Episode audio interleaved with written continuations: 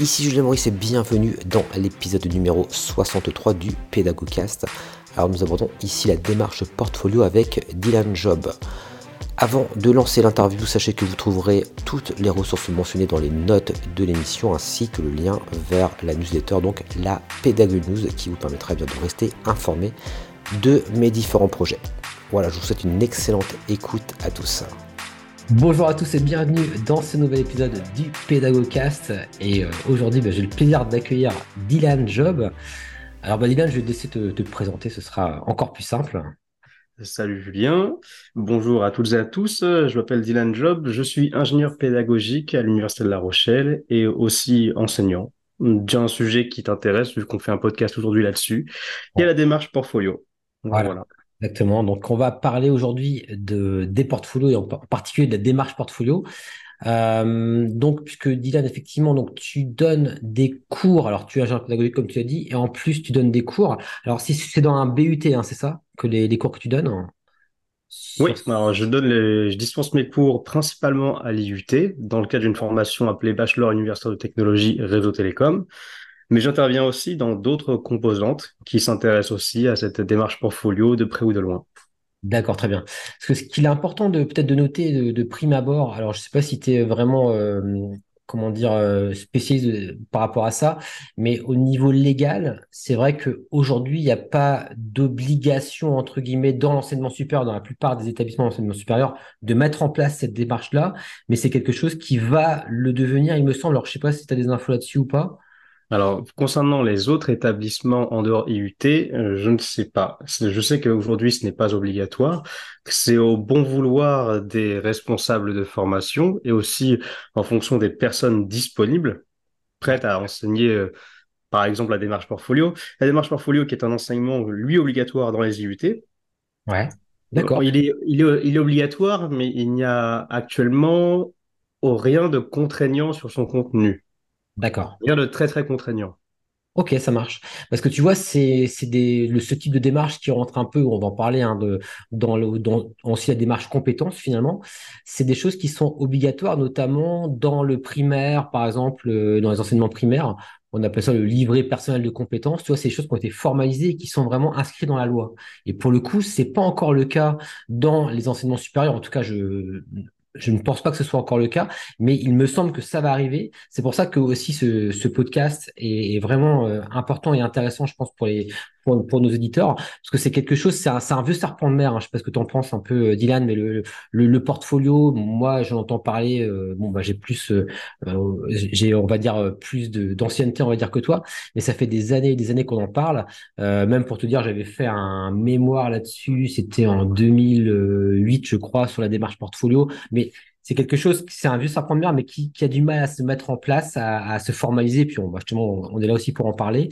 Mais, euh, mais voilà, je tenais déjà, déjà à dire que c'est vrai que c'est quelque chose qui va sans doute arriver et de, être de plus en plus euh, quelque chose d'obligatoire même dans, euh, dans les écoles d'ingénieurs, dans les universités, etc. Et, euh, et c'est là que c'est intéressant d'avoir aussi bah, ce type d'enseignement qu'on peut avoir avec toi, notamment sur la démarche qu'on va mettre en place pour, pour ce portfolio. Voilà un petit peu pour, pour initier un petit peu cette, cette conversation. et justement, Yann, pour vraiment pour vraiment parler concrètement de, de justement la démarche portfolio, est-ce que tu peux un petit peu nous décrire toi, les, grandes étapes que tu vois dans cette démarche et comment toi, justement, tu l'enseignes, entre guillemets, à tes, à tes étudiants? Pour faire le lien avec tout ce que tu viens de dire, quelques éléments de contexte. Alors, quand on parle de démarche portfolio, on parle de, de capacité à prendre du recul sur ce que l'on fait, être capable d'identifier et de démontrer l'existence de compétences. Donc, quand on a dit ça, en fait, où est-ce qu'on se situe sur le plan de la littérature? On se situe sur un concept qui s'appelle l'auto-évaluation. Et l'auto-évaluation, c'est une branche de la psychologie sociale. D'accord. ça, c'est pour donner le contexte. Donc, l'enseignement euh, que j'essaie d'enseigner s'insère dans ce champ, dans ce cadre théorique. Alors, maintenant, si on rentre dans le sujet, qu'est-ce qu'il y a concrètement dedans? La démarche portfolio consiste à, à produire, en tout cas dans mon enseignement, des analyses réflexives sur ce que l'étudiant fait. Et là, maintenant, si je consulte, et j'ai consulté la littérature sur la question de ce qu'est une analyse réflexive et de, comment elle est constituée, on a trois temps. On a un premier temps où on va qu'on appelle l'observation et la description. On va donner du contexte, on va présenter la compétence qu'on veut développer, la trace, c'est-à-dire la fameuse preuve de, notre apprentissage, la fameuse réalisation qu'on a produite, et bien sûr faire un lien entre la trace et la, compétence. D'ailleurs, euh, euh, si on veut être précis euh, sur les termes, ce qu'on va présenter pour l'instant, on va présenter une réalisation qui ne devient trace, qui ne, deviendra trace qu'à partir du moment où il y a un lien entre compétence et réalisation. Voilà, si on veut être vraiment dans, dans le détail. Donc ça, c'est le premier temps. On observe et on décrit. Le deuxième temps, c'est on, on rentre dans la partie auto-évaluation. Qu'est-ce que ça veut dire? Ben, On se pose plusieurs questions. Quelles connaissances j'ai utilisées pour euh, résoudre mes problèmes? Ça peut être des connaissances d'ordre académique, des, des enseignements qu'on a reçus, mais aussi des, des connaissances qu'on a pu trouver ailleurs, comme par exemple sur un site internet, via une IA, toi-même tu sais. Et euh, ça, c'est un premier élément. Ensuite, il faut se poser la question des, des difficultés rencontrées, c'est-à-dire qu'est-ce qui a été problématique, qu'est-ce qui a été difficile dans la réalisation de, nos missions, de notre travail, et comment est-ce qu'on a, euh, comment est-ce qu'on a réussi à les surmonter? La question des points forts et des points faibles. Mm-hmm. Et on vient ensuite une phase de synthèse, une, fameuse synthèse de ce qu'on a appris, c'est-à-dire qu'est-ce qu'on peut retenir de cette expérience-là, qu'est-ce qu'on a appris factuellement et aussi, quel aussi, quels enseignements de vie, quelles leçons de vie on pourrait tirer de cette expérience-là? Ça, c'est ce que je demande sur la partie analyse et auto-évaluation. Et le troisième temps de l'analyse réflexive, c'est le moment où on se pose la question de ce qu'on pourrait faire pour s'améliorer. On va essayer de se projeter dans le temps, dans un futur plus ou moins proche. Et ça, on appelle ça, on formalise cette projection dans un plan d'action, via un plan d'action. Et le plan d'action, c'est quelque chose, c'est un concept qu'on peut retrouver énormément dans le dans la gestion de projet, dans le marketing. C'est pas quelque chose que qui est propre à, à, le, à, la démarche portfolio, qui est propre à la psychologie sociale. C'est c'est un outil qu'on utilise. L'idée de cette euh, de cette démarche-là, l'idée de parler d'un plan d'action, de mettre un plan d'action en troisième temps, c'est une fois qu'on a expliqué à un recruteur où est où, où est-ce qu'on se situe exactement sur une échelle de compétences montrer qu'on est capable de dire que nos compétences sont limitées à l'instant T, mais qu'on est, capable de se projeter, qu'on est capable de structurer précisément une amélioration dans un contexte spécifique. Montrer à un recruteur qu'on est capable de s'améliorer si on, nous donne l'environnement, le temps, les moyens adéquats. D'accord. Dans, dans, ta pratique, finalement, tu les orientes beaucoup sur l'aspect employabilité, si je, t'entends bien. Euh, Est-ce que tu penses qu'à terme, justement, cette démarche-là, elle devrait être mise en place même dans le cadre des enseignements, on va dire, plus classiques, dans la mesure où aujourd'hui, de plus en plus, évidemment, on nous demande d'avoir un référentiel de compétences et les étudiants doivent valider donc des référentiels de compétences dans différentes matières. Est-ce que tu penses que euh, peut-être que ce serait peut-être trop lourd à mettre en place une telle démarche pour chaque compétence? Enfin, comment est-ce que tu vois la chose sur un, un côté plus macro au niveau d'un établissement d'enseignement, par exemple? Alors, si je prends l'exemple des IUT, il y a une distinction qui se fait entre le portfolio d'apprentissage et d'évaluation et le portfolio de présentation pour l'insertion professionnelle.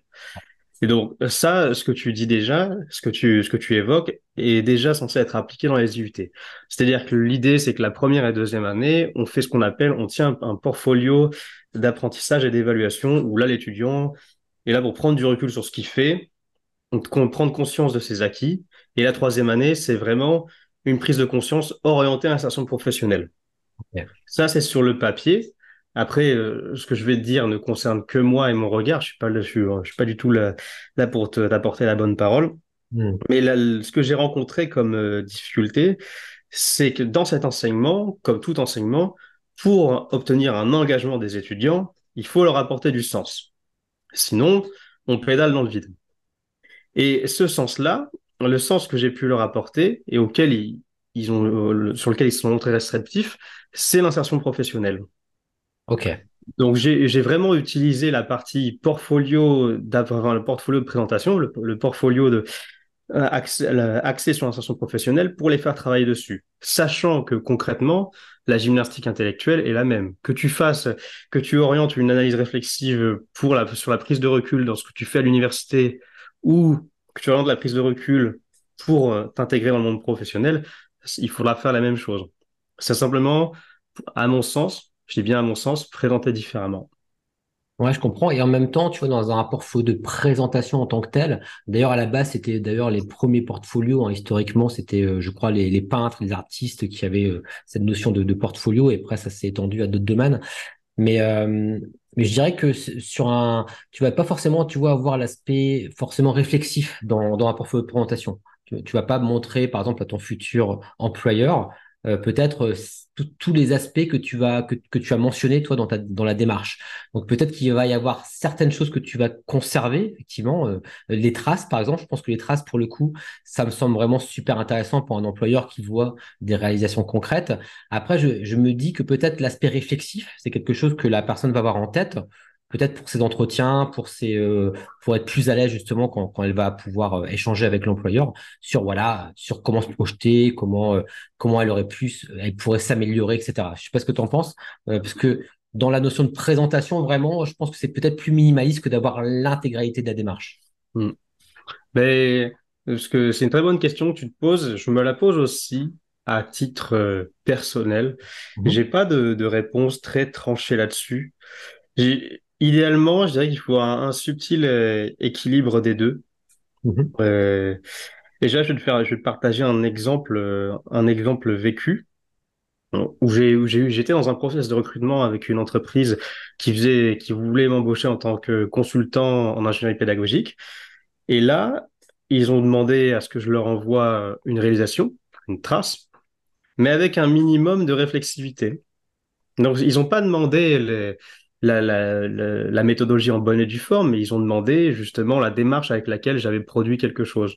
Donc je leur, je leur avais envoyé un, rapport d'évaluation d'enseignement par les étudiants, vu qu'ils me posaient la question de qu'est-ce que je pouvais faire en termes d'évaluation d'information. Mais ils étaient très intéressés par l'idée de voir la démarche.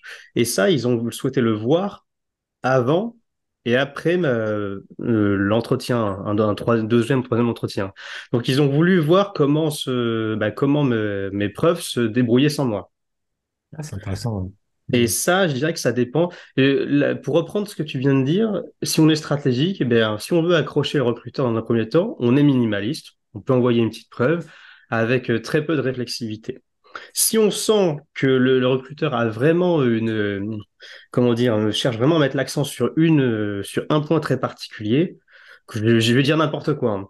Si on sent que ton recruteur, il a envie que son salarié soit une bête en requête SQL, qui est un langage de programmation, ben là, en plus de la trace, si on sent que c'est un point critique pour lui, on peut lui envoyer une petite, euh, une petite démarche réflexive.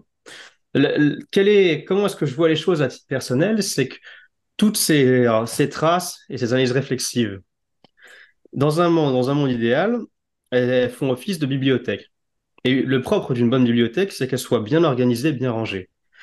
Le jour où un étudiant doit postuler pour un poste et qu'il a, en fait, euh, que parmi les missions qu'il va devoir réaliser, se trouvent des choses euh, qui correspondent à ce qu'il a fait dans son passé, eh bien, il va simplement sélectionner la bonne trace, mmh. la bonne analyse réflexive en faire, pourquoi pas, ce qu'on appelle un portfolio de présentation temporaire et l'envoyer. Parce qu'encore une, là, pour rebondir sur la deuxième question que tu avais posée, l'idée n'est jamais d'envoyer tout un portfolio, mais simplement de faire au préalable une sélection et d'envoyer ce qui intéresse uniquement, en tout cas principalement le recruteur. Ouais, tout à fait. Et après, d'ailleurs, se pose, on, pourra en parler après, mais peut-être la question des outils. Mais tu vois, si je prends mon cas personnel euh, pour vraiment être très concret, euh, bah moi, quand j'ai, bah, d'ailleurs, pour le poste que j'occupe actuellement, quand j'ai postulé, moi, je me suis fait un portfolio d'ailleurs sur Geniali, hein, tu vois, pour, pour euh, peut-être qu'on pourra rebondir sur les, sur les outils mais qui était accessible via un QR code depuis mon CV classique, on va dire. Et en même temps, bien sûr, envoyé le lien, etc. Et j'ai repris toutes les missions du poste. Et pour chaque mission, j'ai mis, moi, des traces de, de, de compétences qui correspondaient aux, missions du poste, etc. Donc, tu vois, je, je l'ai construit comme ça. Et c'est vrai que quelque part, ça m'a forcé aussi, tu vois, à rentrer dans, dans cette démarche. Euh, J'étais pas allé jusqu'à la partie réflexivité. Mais en tout cas, ouais, c'est juste pour donner un exemple assez concret. Et je pense qu'effectivement, tu vois, euh, et peut-être comme, comme tu dis, il faut que ça leur parle aux apprenants. effectivement, je pense que l'entrée, l'approche portfolio de présentation pour l'employabilité, je pense que c'est clairement quelque chose qui leur parle. Et je pense que la chose la plus difficile, justement, qui va sans doute à devoir être mise en place dans, les institutions, c'est encore une fois le côté dans la formation, comment je prouve les compétences que j'acquiers dans mes cours avec cette, euh, cette approche euh, portfolio. Et ça, c'est peut-être la deuxième étape, mais c'est pas quelque chose que tu, que tu fais, si je t'entends bien, tu vas plutôt, toi, intervenir vraiment sur l'aspect euh, employabilité, savoir se vendre auprès, auprès de l'employeur, hein, ce qui est vraiment, ce qui est vraiment, je trouve, intéressant comme première, comme première approche là-dessus. Ouais. Ben, pour répondre, je, je commence, j'essaie de travailler sur la deuxième partie. Ouais. C'est une deuxième partie, en fait, qui demande un travail collégial. Tout à fait. Parce que euh, concrètement, si on veut mettre en place une, cette démarche-là, dans un cadre uniquement apprentissage et évaluation, eh bien, il faut qu'on ait plusieurs enseignants de différentes matières qui soient un minimum sensibilisés à cette démarche-là et qui soient prêts à soutenir l'étudiant dans, son, dans, dans ses travaux. Et le, c'est le gros problème, et je t'en avais déjà parlé, mais là, j'ai eu encore, je me suis encore encore une fois récemment heurté à ce problème-là, c'est que tu as des profs en fait qui sont eh bien au pire pas du tout intéressés et au mieux ils te diront euh, je me sens pas capable ou j'ai pas le temps. Et, dans certains cas quand ils te diront j'ai pas le temps, c'est même pas de la mauvaise foi, oui, c'est vrai, c'est pas le... ils ont pas le temps. Et, quand je te disais au tout début que pour donner du contexte, l'auto-évaluation, on est sur la psychologie sociale, on est sur, en fait, on est sur une discipline à part entière. Et tu as des enseignants qui sont pas à l'aise avec ça, et ce qui se comprend. C'est comme si, je sais pas, moi, je, moi, suis pas, quelqu'un qui, fait partie des sciences dures. Si à un moment donné, on me demande de faire d'enseigner la thermodynamique des flux, ben, je serais largué. J'aurais, j'aurais un temps d'acculturation énorme. Ben, peut-être que pour ces enseignants, c'est un peu pareil. Leur demander d'aller chercher, d'aller, d'aller sensibiliser, sans, sans aller jusqu'à parler d'enseignement, mais sensibiliser les étudiants sur des choses qui sont très éloignés de leur domaine de compétences ou de leur fameuse zone proximale de développement, c'est très compliqué. Et ça, tu, tu, as un très bon exemple qui l'illustre, c'est la partie, la mission d'orientation. Tu peux le prendre un, un très bon exemple dans, dans, le second degré. Si tu, confies, si tu confies la tâche d'orientation des, des, lycéens uniquement aux enseignants, ben un enseignant, il va faire ce qu'il peut. Et ce qui nous amène à, à dire, à, à entendre les, les clichés qu'on a eu entendus pendant des années, t'es bon en maths, va faire maths sup, va faire des prépas. Ah, t'es es bon scolairement, bah, va pas en filière pro. Alors que les processus d'orientation sont bien plus vastes et plus complexes et ne doivent pas se résumer à ça. Effectivement. Et de toute manière, aujourd'hui, tant qu'on, et là je reviens à ce qu'on disait au début de, début de podcast, tant qu'il n'y a pas une obligation claire, nette et précise, même si encore une fois ça va, ça va arriver, euh, ben c'est vrai que ça va se faire, euh, on va dire plutôt sur de la bonne volonté. Après, tu vois, si, je prends, parce que finalement la démarche portfolio, elle est vraiment en lien avec la démarche compétence, tu vois, au final. Et pour le coup, la démarche compétence, là, tout le monde en parle. Euh, euh toi, toutes les habilitations, elles se font aussi là-dessus par rapport à la démarche compétence. Bah, on voit France Compétences qui valide aussi les diplômes, etc. Donc, je pense que la démarche compétence pour le coup, plus personne ne l'a remis en question. Et à mon avis, l'idée sans doute sera de, serait s'appuyer sur cette démarche compétence pour ramener la démarche portfolio. Mais oh, là, on sent que c'est un peu plus difficile. Mais parce que quelque part, la démarche portfolio va apporter l'outil pour évaluer cette fameuse démarche compétence de manière peut-être plus formelle, sans que ce soit non plus trop une usine à gaz. Et c'est peut-être ça un petit peu la, difficulté de trouver un compromis entre une évaluation euh, des compétences via une démarche portfolio qui soit on va dire, facile à mettre en œuvre, qui ne demande pas, qui soit pas trop chronophage, on va dire, et qui en même temps apporte un grain, euh, un grain intéressant. Et je pense que c'est ça la, une, des grandes difficultés, et, et c'est sans doute un des gros challenges, je pense, qui se pose aujourd'hui dans, bah, dans l'enseignement supérieur de, de manière générale. Hein. Euh, oui, en tout cas, moi, le gros problème que je vois, c'est la démarche euh, compétence. Ok, c'est acté, mais c'est le mot qui est acté. C'est le mot qui est acté. Et alors, derrière, il y, a, il y a des projections idéales. Mais, et, opposé à ces représentations idéales se heurte une réalité. Et une réalité qui est très compliquée, mais qui est une réalité, c'est faire travailler des enseignants qui n'ont pas l'habitude de travailler ensemble, les faire travailler ensemble. La, quand on parle de démarche compétences, on va très vite parler des situations d'apprentissage et d'évaluation. Euh, je, vais, donner un, exemple qui s'est passé en, Alsace.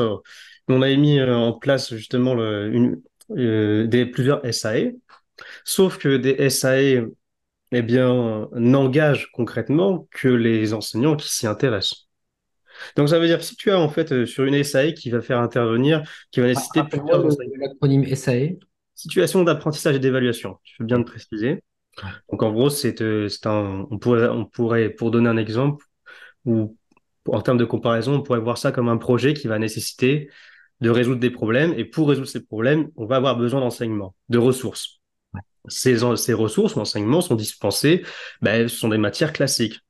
Euh, et ces matières-là sont enseignées par des, par, des profs. Eh bien, il suffit que dans une SAE qui nécessite euh, quatre ou cinq enseignements, que sur les cinq, il y en ait un qui soit contre, eh bien, il- s'il veut faire veut enseigner comme il a toujours fait et se déconnecter de la logique de projet, il le fera. Et c'est ce qui, c'est ce qui s'est passé. Euh, lorsqu'on avait fait évaluer justement la mise en place de, de, du, du, du but 1 de la première année, de la mise en place des SAE dans un département, tu avais des choses qui, qui ressortaient. Tu avais les étudiants qui t'expliquaient qu'ils ne comprenaient pas eux-mêmes, ils écrivaient texte noir sur blanc, ils ne comprenaient pas pourquoi ils étaient entre guillemets en approche par compétence dans certaines matières et pourquoi dans d'autres ils n'y étaient pas du tout. Hmm. Et Ouais. ça, c'est le plus gros verrou. C'est le, le- le plus gros verrou, en- en- à mon sens pour l'instant, parce que on, tu peux avoir un- une maquette, de, une maquette, un- une plan de formation nickel, tu peux avoir une maquette qui est rédigée au poil de cul, tu peux, tout peut être clair, mais Ouais. si t'as pas une adhésion des enseignants là-dedans, une adhésion et un accompagnement de ces enseignants-là, bah, c'est compliqué. J'irais même plus loin s'il n'y a pas aussi un input quelque part de la direction. Tu vois, il faut que ça parte aussi, je pense, euh, que ce soit formalisé euh, de mon point de vue en, en, tout- en tous les cas pour que ça fonctionne. Mais effectivement, tu, tu as bien, euh, tu as bien pointé les difficultés aujourd'hui de, de, de- de cette mise en place. Et mais ça progresse, hein, la preuve. hein, il y a des cours euh, que, tu donnes là-dessus. C'est des choses qui, qui avancent euh, Ouais, pas à pas. Et effectivement, euh, l'idée c'est de faire consensus et, et justement ça va permettre de, de voir quand il y a de la redondance au niveau des d'une UE par exemple, d'une unité d'enseignement. On va se dire bah tiens, bah finalement cette compétence-là elle est déjà validée à tel endroit, à tel endroit. Et, et, sans et sans doute que ça, va- ça va aussi te permettre de faire du, du, du ménage aussi finalement dans, dans des choses qui sont redondantes. Donc, euh, donc c'est d'une pierre deux coups, je dirais. ouais, Euh, à long terme, ouais. À long terme, oui. Mais j'essaie, euh, justement, j'ai essayé d'amorcer ce travail-là, d'échanger avec euh, d'autres enseignants et d'autres enseignants en charge de la démarche portfolio. Id- Dans un monde idéal, dans mon monde idéal, j'aimerais qu'à l'IUT de La Rochelle, on ait une méthodologie de l'analyse réflexive. Qu'on soit tous raccords à, à ça. J'en ai discuté d'ailleurs avec une ingénieure pédagogique euh, qui est à Montpellier et elle expliquait que pour, euh, ça lui paraissait super beau mais très compliqué parce qu'elle aussi elle est dans un IUT et, et chaque, euh, chaque département fait les choses à sa manière, comme il veut, comme il peut. Et on va dire que la, la phase de, de remise en question, même ne serait-ce que mise en commun, ça prendrait be- beaucoup de temps et c'est des, des changements, s'ils se font, ils vont se faire sur du très long terme. Ouais, c'est vrai. C'est un petit peu même comme la définition de la compétence. Je sais que toi, tu t'appuies sur euh, Tardif, par exemple. Ouais, Je pense que là, je dirais qu'il y a un consensus qui est en train de se créer, j'ai l'impression quand même là-dessus. Mais c'est pareil, il y a peut-être encore des personnes qui vont, euh, qui vont définir une compétence de manière un petit peu différente. Du coup, ça crée des subtilités qui sont pas toujours ouais, ouais, ouais. Oui. Ah oui, oui, bah, la compétence, tu remplis des bibliothèques entières euh, avec ça. Moi, personnellement, j'ai pas d'affinité particulière avec la notion de tardif. C'est juste, entre guillemets, c'est comme ça, donc je dois faire avec. Et mon, on va dire que mon, mon approche de prof euh, qui est sur le terrain, c'est plutôt, euh, je m'en fiche un peu de ces subtilités à partir du moment où l'étudiant peut s'y retrouver et que ça peut lui servir. Lui donner ce qui est important de, de, de savoir et de comprendre pour son insertion professionnelle et pourquoi pas sa remise en question personnelle ou sa quête de sens. Mais sinon, je vais, je suis pas là non plus pour faire de la, de la philologie ou pour, ou pour faire de la, de la philosophie de la, de la, de la compétence. Ouais, C'est pas mon but. Et euh, tu vois, en préparant le, le, le podcast, mais c'est vrai qu'on en avait parlé ensemble, euh, puisque pour information, hein, Dylan est intervenu à IMTBS, euh, juste je le dis pour les, pour les auditeurs, parce que c'est vrai qu'on s'était rencontrés à La Rochelle dans, dans un autre cadre à, à l'université. Et, euh, et c'est vrai que ben ouais, tu m'avais dit que tu avais créé une chaîne YouTube. hein, d'ailleurs, on peut faire un peu de publicité. Hein, c'est le Monsieur Portfolio, Mister Portfolio, la, la chaîne YouTube. Et donc, j'ai repris un petit peu là, d'ailleurs, tes différentes vidéos que j'ai que j'ai que j'ai écoutées. Et euh, bon, juste pour reprendre un petit peu de contenu euh, assez pratico-pratique, euh, tu parlais peut-être d'une chose que je ne connaissais pas, la notion de d'apprentissage critique. Est-ce que c'est des choses, voilà, là tu as parlé des traces, on a bien compris la notion de traces quand tu expliquais la, démarche. Est-ce que tu peux m'en dire un peu plus sur l'apprentissage critique. Pour faire extrêmement simple, euh, Si, tu as vu les vidéos, en gros, la- l'apprentissage critique, c'est ce que tu dois savoir faire ou savoir pour passer d'un niveau, d'une compétence à une autre. Et pourquoi est-ce que j'en parle? C'est que quand on parle de démarche euh, par compétence, on a cette notion qui arrive. On a Mhm. cette notion que, oui, qui est, qui est escalée, qui est, qui est barbare, qui est chiante et qui est pas toujours intelligible. Mhm. Et mais pourtant, si tu regardes, un- si tu prends un référentiel de compétences, tu vas avoir donc euh, ta compétence qui est ta, ta compétence, sa déclinaison en plusieurs niveaux. Et pour chaque niveau, il faut pas, il faut arriver à atteindre un certain nombre d'apprentissages critiques. D'accord. Mm. Et enfin, je sais pas si tu veux, je peux te partager euh, cette, euh, Moi, je connaissais la notion de poids également. On, on mettait parfois un poids sur telle action, entre guillemets, qui, au bout de tant de poids, permettait de valider une compétence. Mais bon, ça, c'est des, choses que j'avais vues. Mais en tout cas, non, très intéressant. Moi, j'invite d'ailleurs les, les auditeurs à aller voir ta, ta chaîne, hein, qui, euh, où ils vont apprendre beaucoup de choses justement là-dessus, parce que tu détailles justement chaque partie de cette, cette démarche euh, compétence. Euh, peut-être pour euh, peut-être sur euh, sur une dernière partie entre guillemets, j'aurais voulu aborder avec toi la question des outils, même si je sais que c'est pas forcément parce que tu es plus sur la démarche que sur les outils, mais je, je voulais quand même avoir ton avis là-dessus parce que c'est quand même moi une question qui revient souvent euh, en tant que même, ingénieur pédagogique, voilà, quel outil on va utiliser pour voilà pour euh, pour pouvoir créer des portfolios, les présenter, etc. Toi, est-ce que tu avais euh, malgré tout des, des conseils à, à donner par rapport à la question des outils? Euh, le conseil que je pourrais donner concernant l'outil. Ça ça revient un peu à, à des points que j'ai abordés dans la dernière vidéo sur quelle forme donner euh, au, Ah au portfolio, quelle, quelle, quelle apparence concrète. C'est déjà un, un outil qui soit facilement accessible, utilisable et navigable si on doit l'envoyer à un recruteur. Concernant l'université, ben, il faudrait qu'on ait un, un outil qui puisse servir durant le cursus universitaire, certes, mais aussi ailleurs. Que tu puisses, euh, que tu puisses, parce que tout cet enseignement qu'on fait, c'est pour former l'étudiant à, à se construire un portfolio pour la vie, à Ouais, s'en construire plusieurs. Donc, s'il a pas, s'il a plus accès à ces travaux euh, ou à, ou à cette- à une plateforme à- ou à l'outil passé de l'université, c'est un peu bête. C'est un exactement. peu bête. Et le, le- le- le deuxième, enfin, le, le- ouais, ou le deuxième con- conseil que je pourrais donner, qui est le plus important, c'est que tu adoptes, euh, tu adaptes la, la forme de ton portfolio à la destination, à sa destination. Mhm. C'est-à-dire que si tu veux postuler pour, euh, bah, je vais te donner l'exemple, on en a déjà discuté, j'ai travaillé dessus. Si tu veux par exemple te construire, un- intégrer le monde de, de l'univers de la mode euh, avec, je dis bien avec, avec des guillemets, tu vas, si tu peux réfléchir portfolio, book, euh, approche réflexive, eh bien tu vas constituer un, un ensemble de photos, photos où tu les formalises comme tu veux. Moi par exemple, mon choix c'était un site web qui pour que ça puisse, qu'il faire office de vitrine. Ouais. Parce que dans mon esprit, une façon de découvrir simplement les différents aspects de la personnalité d'un individu via ses photos, c'est une galerie web. Après, c'est ce qui m'est venu naturellement, mais je pense que quelqu'un du métier verrait peut-être autre chose. Fait. Euh, le, le principe euh, euh, fondamental derrière tout ça, sous-jacent, c'est j'adapte la forme, j'adapte la forme et donc l'outil à la destination. Et c'est aussi pour ça qu'on peut faire euh, plein de portfolios en fonction des situations sur lesquelles on est confronté. Comme toi, tu en as fait un très spécifique pour le- ton intégration à l'IMTBS. tout à fait. Et c'est vrai qu'après, ce qu'on peut peut-être distinguer pour les auditeurs, enfin, en tout cas de mon point de vue, je sais pas si tu seras d'accord avec moi, mais on parlait de portfolio, euh, plus d'apprentissage et d'évaluation. Bah, c'est vrai qu'il existe des outils institutionnels pour ça. Alors, je, je suis pas forcément un, grand fan, pour être honnête, hein, de ces outils-là, mais euh, ils ont le mérite d'exister et peut-être que je les connais tout simplement pas suffisamment. Mais ils ont peut-être un, côté un peu peut-être usine à gaz ou un peu old school qui, qui peut rebuter, mais encore une fois, euh, je vous encourage quand même à, à- à les tester si jamais vous voulez vraiment vous faire votre propre av- avis. Il y a notamment Mara sur Moodle hein, qui, euh, qui permet de, de, de, de, de faire euh, une intégration, on va dire, dans Moodle d'un portfolio. hein. donc ça, ça c'est un outil qui existe. Alors je crois que maintenant d'ailleurs il y a des modèles payants, donc c'est un petit peu différent. Avant c'était vraiment sur de l'open source, je crois que c'est en train de changer. Enfin bref. Et également euh, pour information Keru- Keruta, euh, donc euh, K-A-R-U-T-A qui est assez connu hein, finalement comme outil de portfolio, alors que moi je connais moins hein, pour, pour être honnête. Mais en tout cas, voilà, ça c'est des peut-être des outils que moi j'aurais tendance à qualifier plus euh, de euh, d'outils d'apprentissage et d'évaluation dans le sens où c'est vraiment dans l'institution.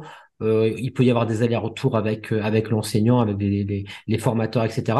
Et par contre, sur l'aspect, de mon point de vue, en tout cas, présentation, tu vois, typiquement, moi, moi je te parlais de, de, de Geniali, mais euh, voilà, c'est parce que j'ai fait ce choix-là.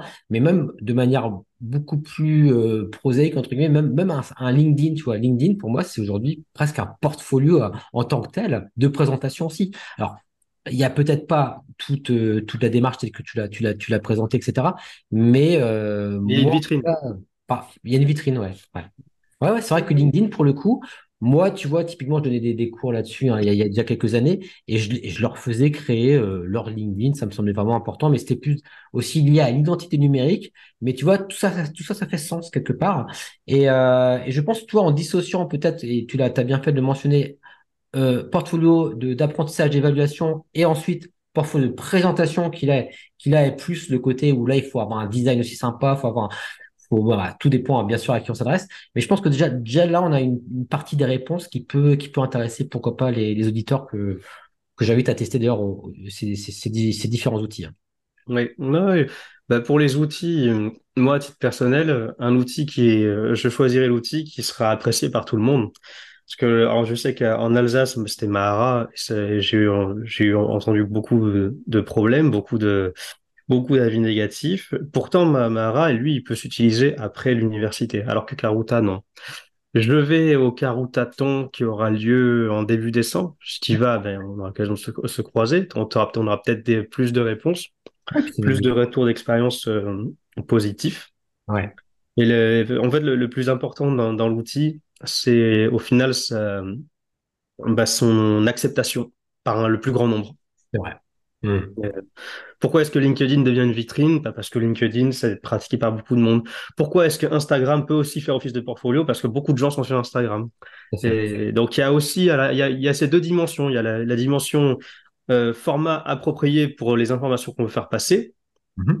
mais on a aussi euh, l'outil utilisé et et comment dire accepté par le plus grand nombre. C'est pour ça quand on dit quelque chose de facilement accessible et navigable, c'est que si tu fais un, quelque chose qui est qui est vraiment qui est digne de digne d'une cathédrale, mais que le recruteur doit avoir un bac plus 5 pour le pour naviguer dessus, ça va pas le faire.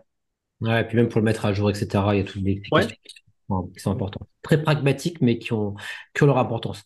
En tout cas, euh, merci Dylan déjà ben, pour ne serait-ce que la démarche, tu vois, le, la démarche telle que tu l'as expliqué. Je pense que toi, c'est pour ça que je disais que j'ai voulu parler de l'outil à la fin, parce que bon, ce qui me semblait vraiment euh, avoir une grosse plus-value par rapport à, ce que tu nous as dit là, c'est surtout la démarche portfolio avec tout que tu, tu as, voilà, la, réflexivité, etc., le, les allers-retours, les traces, les apprentissages critiques.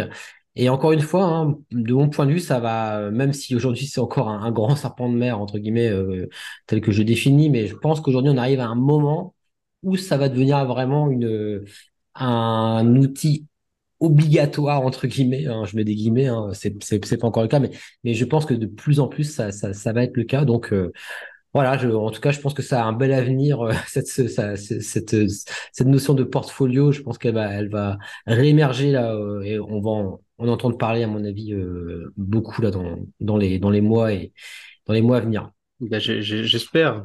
L'important, par contre, c'est de savoir quel sens on met derrière ce, ce terme de portfolio. Et c'est vrai que c'est assez vieux.